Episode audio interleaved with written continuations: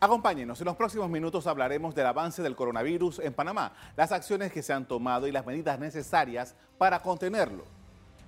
Mientras el número de contagiados crece en diferentes zonas del país, las autoridades toman nuevas medidas para controlar la movilidad.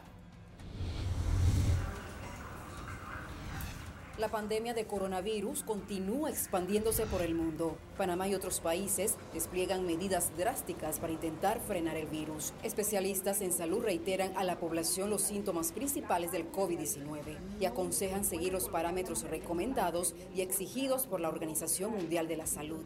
Los síntomas son clásicos de un resfriado, tos, fiebre y dificultad respiratoria. El alcohol es muy efectivo, ya sea en su forma eh, de gel alcoholado o alcohol de más del 70%, pero el lavado de las manos está más accesible a todos los panameños. Los centros médicos ya adoptan medidas para hacerle frente al coronavirus. Actualmente cuentan con médicos para los servicios en el cuarto de urgencias, salas y cuidados intensivos. Todos los hospitales hemos tomado medidas de prevención.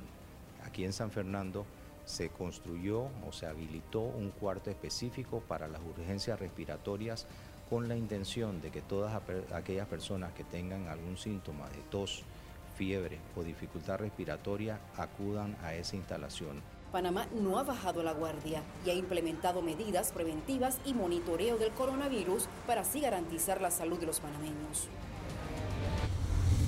La Organización Mundial de la Salud advirtió esta semana el rápido avance del COVID en todo el mundo, indicando que transcurrieron 67 días desde el primer informe para llegar a 100.000 casos, 11 días para los 200.000 y solo 4 días para superar los 300.000. Los corregimientos de San Francisco, Juan Díaz, Las Cumbres y Betania en el área metropolitana son los que más casos registran en todo el país. En estos momentos todos debemos colaborar para frenar la transmisión de la enfermedad por coronavirus. La medida más importante de prevención es moverse lo menos posible de casa y proteger del contagio a las personas más vulnerables. De acuerdo con los protocolos internacionales, los centros médicos han readecuado sus servicios, se han establecido límites a las visitas y se han procedido a separar a los pacientes. Y hablando de protocolos sanitarios, los procedimientos necesarios para estos casos se han estado aplicando todo el personal de salud que está atendiendo pacientes sospechosos o positivos de coronavirus tiene que estar protegido adecuadamente. Las personas que tienen tos deben usar la mascarilla de protección.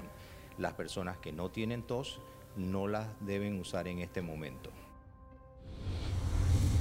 estadística oficial registra que se han practicado más de 3.000 pruebas y alrededor del 10% han sido positivas en Panamá